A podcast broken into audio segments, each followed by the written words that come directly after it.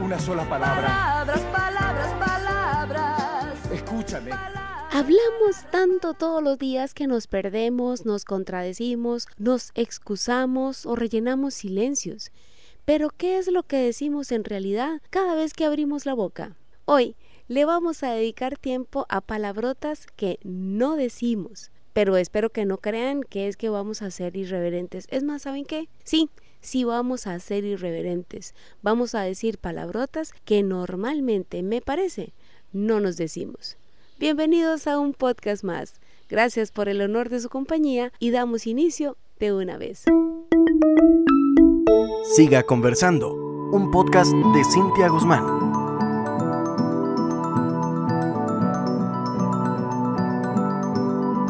Que lo que vaya a decir sea más valioso que el silencio, reza una frase de hace años. De la abundancia del corazón habla la boca, reza un dicho también que todos conocemos. Pero aunque parezca un dicho más, realmente es más que un dicho, porque efectivamente no podemos, o más bien no deberíamos hablar si no nos consta, si no sabemos qué es lo que estamos diciendo. Hoy es un tema muy bonito, gracias por estar acá haciéndome compañía y dedicándose este ratito para escuchar palabras que de verdad a usted y a mí nos edifican. Vamos a ver. Los expertos en vida consciente hablan de sentirnos responsables de lo que decimos, no de lo que los demás entiendan. Eso está muy bien. La vaina es aplicarlo en la vida cotidiana. Lograrlo en la práctica es todo un manejo de sabiduría. ¿Y por qué? Porque cuando decimos algo, deberíamos de ser 100% responsables de las palabras que estamos diciendo y no de dejar de decir algo porque creemos que vamos a hacer sentir mal a quien escucha nuestras palabras. Bueno, saben una cosa, pero no me quiero desviar del tema. Eso lo vamos a dejar para otro podcast porque es un temazo. Hoy lo que quisiera es invitarles a revisar cada palabra dicha. O sea, revisar que cada palabra dicha es dicha con responsabilidad y conciencia. Conciencia de lo que implica decir o cada vez que decimos, ay, yo no, ay, yo soy, yo soy así, ay, yo no, ay, es que yo y empezamos a hablar muchísimas veces sin la conciencia de saber qué implica eso que acabamos de decir.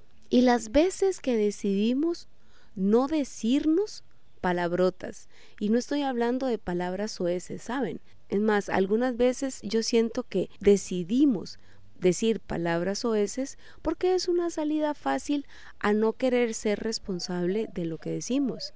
O inclusive decimos ciertas palabras oeces como para hacernos las víctimas o aplicar una autoconmiseración o simplemente rellenar un silencio incómodo porque en ese momento sentimos que no tenemos un conocimiento X y soltamos una palabra soez como para no permitir o cerrarle la entrada a quien es a nuestro interlocutor. Entonces es algo así como voy a soltar esta palabra, esta sandez, esta, esta palabra no apropiada para que no se me acerque la persona que está hablando conmigo. Bueno, entonces, si las palabras soeces no son las palabrotas a las que me estoy refiriendo, criaturas, ¿a qué palabras estoy haciendo referencia? a las palabras que nos dan seguridad, tranquilidad, confianza, sanidad, estímulo, empuje, amor. Esas son las palabrotas de las que estoy hablando. Las otras palabras, las que se usan con la intención de edificar, ¿no? Eh, porque las palabrillas, así les vamos a decir, son las que no edifican, las insignificantes, las que no se comparan, con el efecto maravilloso que produce decir la palabra o la expresión yo soy capaz, qué maravilla de ser humano, yo me amo o yo te amo, yo te acepto, yo me acepto tal cual soy, soy suficiente, soy poderosa, me respeto y respeto a los demás y así podríamos ampliar y seguir ampliando la lista de palabrotas porque esas palabras edifican, son poderosas. ¿Y saben qué? desafortunadamente nos las decimos con tan poca frecuencia o, ¿verdad? Sentimos que no las merecemos o no las decimos en momentos cuando realmente las merecemos. Me consta que palabrotas tenemos más fácilmente para otras personas, ¿saben? Pero para nosotros mismos no las tenemos tan fácilmente. Y tampoco con la frecuencia, ¿no? Como les estoy diciendo, la frecuencia que de verdad necesitamos acudir a ellas.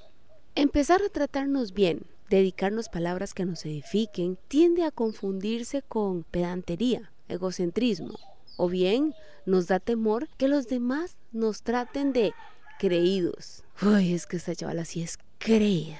Uy, se cree el hueco el queque. Uy, es que es tan arrogante. Y frases como esas son las que preferimos evitar, con tal de no provocar en los demás esos comentarios. Entonces, fíjense que es cuando empezamos a tratarnos con palabrillas, en lugar de tratarnos con palabrotas que afirmen lo buenos y buenas que somos. Porque si hay algo científicamente probado, es que las palabras son el producto del pensamiento.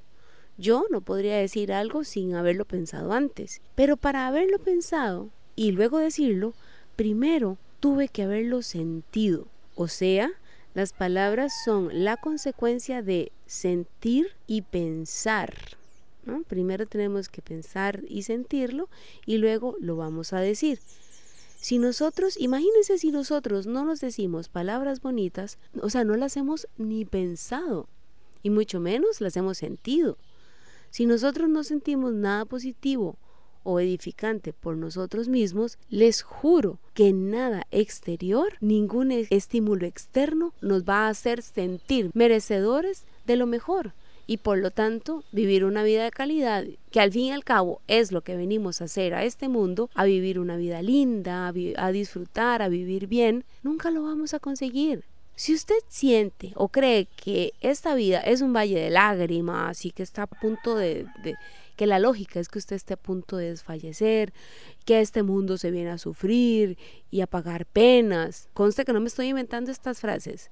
Yo las he escuchado y yo sé que ustedes también y las he escuchado de personas que sienten que de verdad este mundo es terrible, que se vive en un calvario, que ya las cosas están cada día peor, que las cosas antes eran distintas y una serie de cosas, de, afirmaciones que implican dolor, sufrimiento y como les dije, nosotros a esta vida no vinimos a eso, se los juro. Esta vida es para disfrutarla, para recordar o descubrir nuestra misión. Eso que nos hace sentir realizados, eso que haríamos de forma gratuita y que de recibir dinero ya es, digamos, la tapa del perol, como decimos, ¿no? Por haber hecho algo que nos apasiona, que nos gusta, que nos llena y de paso le brindamos un servicio o un gesto de calidad a los demás. Eso es lo que vinimos a hacer a este mundo. Pero entonces, si nosotros tenemos la posibilidad y la elección de decirnos palabrotas, ¿cómo podríamos hacer? Hoy vamos a, a mencionar algunas maneras de empezar a querernos, a afirmar constantemente esa forma de decirnos palabrotas, ¿ok? Entonces, eh, recuerden que cuando digo palabrotas estoy hablando de palabras que no se edifiquen, eh, que nos haga sentir empoderamiento, seguridad, felicidad, esa certeza de que las cosas las estamos haciendo bien. Entonces, decirse palabrotas cuesta tan poco que de verdad es increíble que lo tengamos tan al alcance de la mano. Son claves, criaturas maravillosas de la tierra. De verdad siento con toda honestidad que no es tan complicado. Solo necesitamos ser constantes y probablemente al inicio, si no practicamos esto, podríamos sentir que es un intento absurdo, que no es cierto, que estamos exagerando, que así no lo vamos a conseguir. Pero vamos, vamos a, a, intentarlo porque si lo que hemos hecho hasta ahora no nos ha funcionado, vamos a tener que experimentar algo distinto para ver también si funciona. Recuerden lo que siempre les digo, a mí no me crean, solamente compruébenlo y luego si les funciona lo conservan y si no, intenten con otra cosa. Vamos a ver. Número uno, escribir palabras que nos edifiquen, escribirlas. Digamos que nosotros tengamos como objetivo, no sé, mejorar nuestra salud. Padecemos una condición de salud que quisiéramos mejorar. Bien, escribamos cómo nos vemos en nuestra mejor versión. Es la manera de empezar. Escribamos. Em, entonces, ustedes se pueden preguntar, ¿pero por qué escribir? Bueno, esta pregunta me la hice yo y cuando la entendí, pues ya entonces uno dice, ah, ok, listo, entonces voy a escribir. Así, así funciono yo. Mm, porque nos preguntamos por qué escribir. ¿Es necesario escribir? Sí, y ojalá con la mano. ¿ok? Porque cuando nosotros escribimos por ley natural, no podemos pensar en dos cosas a la vez. Eso se llama la ley de la sustitución. Cada pensamiento es sustituido por otro inmediatamente y escribir es una acción que nos mantiene concentrados, enfocados en una sola cosa, lo que estamos escribiendo.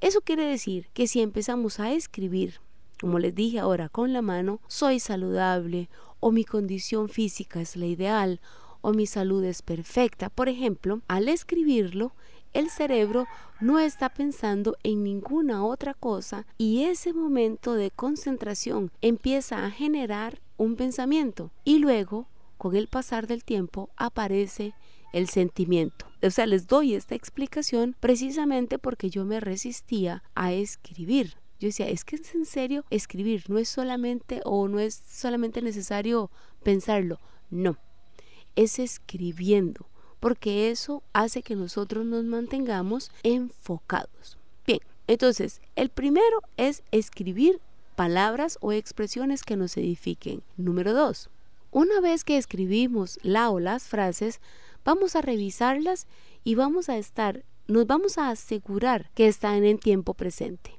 Yo soy saludable, mi salud es ideal, mi tiroides funciona perfectamente.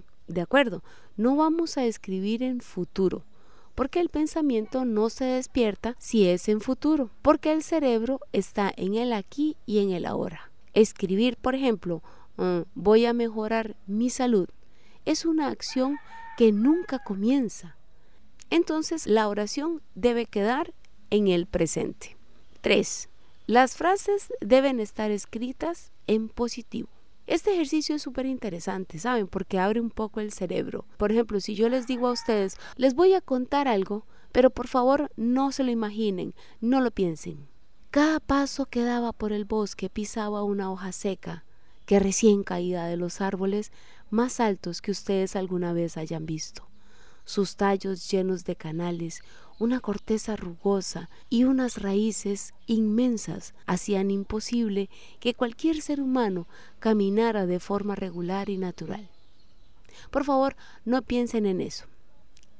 Yo no estoy viendo lo que ustedes están pensando, pero puedo poner mis manos en el fuego a que ustedes vieron el bosque, vieron las hojas, vieron las raíces, todo lo vieron, ¿no? Bueno, pues cada vez que decimos, estoy, por ejemplo, libre de colesterol, estoy libre de deudas, ya no debo la casa, nuestra mente, nuestro cerebro visualiza al colesterol, a las deudas o a una casa que todavía no la he pagado. Las frases superpoderosas, las palabrotas, deben estar escritas en positivo y así nuestro cerebro empieza a emitir ese pensamiento y con él aparece el sentimiento. Hagan el ejercicio de hablar en positivo.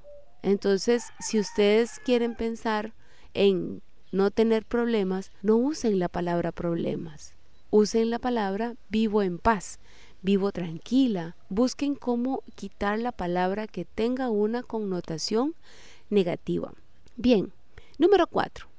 Leer esas frases varias veces al día. Si las llegan a escribir en un papelito, coloquen ese papelito en el espejo, en, no sé, cerca de la mesa o si están en la cocina, cerca de la cocina, en donde ustedes automáticamente vean el papel y tengan que leer esa frase o esas frases varias veces al día. Entonces, en vez de, ah bueno, y claramente al inicio del día y al finalizar el día, eviten por todos los medios de ver noticias, especialmente a la hora de dormir.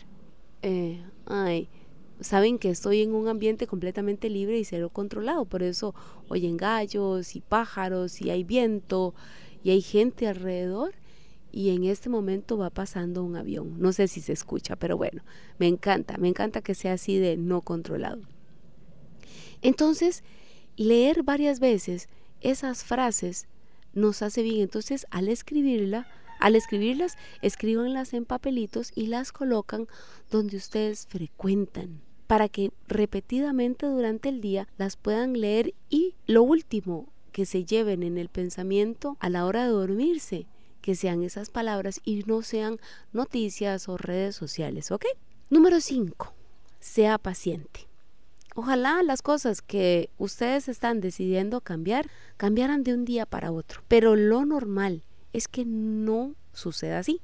Así que por favor, si no cambian de un día para otro las cosas que ustedes están anotando en sus papelitos, por favor sean constantes, mantengan esa disciplina y esa certeza de que las cosas van a cambiar. Y evite decir cosas como, ay, eso no funciona. Esas habladas son eso, pura hablada. No se trate tan duro. Téngase paciencia y empiece por lo más sencillo. Háblese con palabrotas y poco a poco todo irá cambiando. Número 6. Sea consecuente con lo que dice. Al mazo dando y a Dios rezando. Háblese y repita las frases que le edifican, pero igualmente empiece a hacer lo que está diciendo en la frase. Por ejemplo, usted eligió, tengo mi peso ideal.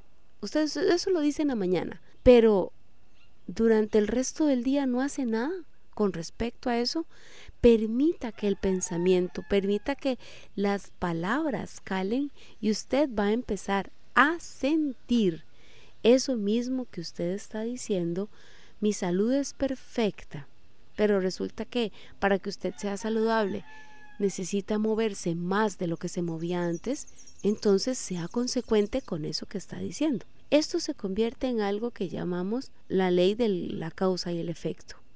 Usted diga algo y luego empiece a hacerlo. Por ejemplo, usted dice, yo soy eh, libre financieramente. Muy bien. Entonces, para ser libre financieramente usted necesita ahorrar. ¿Cómo ahorra? No gaste en lo primero que se le ocurra. ¿Sí? Sea consecuente con lo que está diciendo. Número 7. Deténgase cuando se encuentre diciéndose algo que no edifica. Es muy normal que por crear empatía con otras personas con las que yo estoy interactuando, hagamos chistes como, ay, es que yo soy más tiesa que una refri cuando bailo, no sé. O, ay, es que yo paciencia no tengo. Uy, es que yo soy tan desesperada. Ay, es que yo ya no estoy en edad de eso, ¿verdad? Empezamos a decir una serie, de, es más, muchas veces usamos el chiste como recurso para caer bien con los demás y al decir un chiste o la frase de forma chistosa, nos estamos haciendo daño a nosotros mismos. Una de las frases más fulminantes que yo creo que existe en nuestro vocabulario y debería de desaparecer es yo no puedo. Trate de no decir eso. es más, cada vez que usted esté hablando y tenga la capacidad de encontrarse a usted mismo diciéndose una frase fulminante, una frase con palabrillas, por favor, inmediatamente deténgase, tenga esa conciencia, respire y si es necesario, haga silencio. No opine o cambie de pensamiento por uno que tenga palabrotas. Ya sabe cuáles palabrotas, de cuáles palabrotas estoy hablando. Y hay muchas estrategias más. Hay más para mejorar y enriquecer nuestro léxico emocional y poder tener la costumbre de agregar más palabrotas. Yo por el momento les dejo estas palabrotas. Yo puedo, soy capaz, me amo, me respeto, me merezco. Déjense esas frases y de ahí Empiecen ustedes a decirse más, soy inteligente, soy perseverante, tantas, tantas frases en presente, en positivo.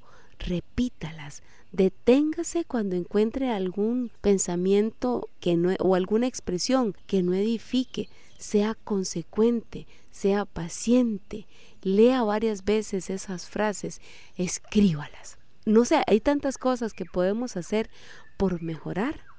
Y por favor no me crean, aplíquenlas. Y después conversamos. Declárelo, que salga de su propia boca para que el cambio se dé cuenta que ya empezó. Tanto si piensas que puedes como si no, estarás en lo cierto. Frase sota magistral de Henry Ford. Los dejo por hoy.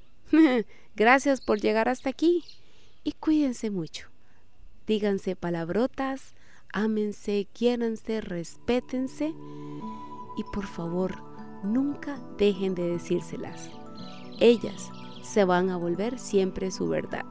No se les olvide que los quiero, pero por favor, quiéranse más ustedes. Yo soy Cintia Guzmán. Este fue el podcast de hoy de Siga Conversando y nos encontramos en una siguiente vez.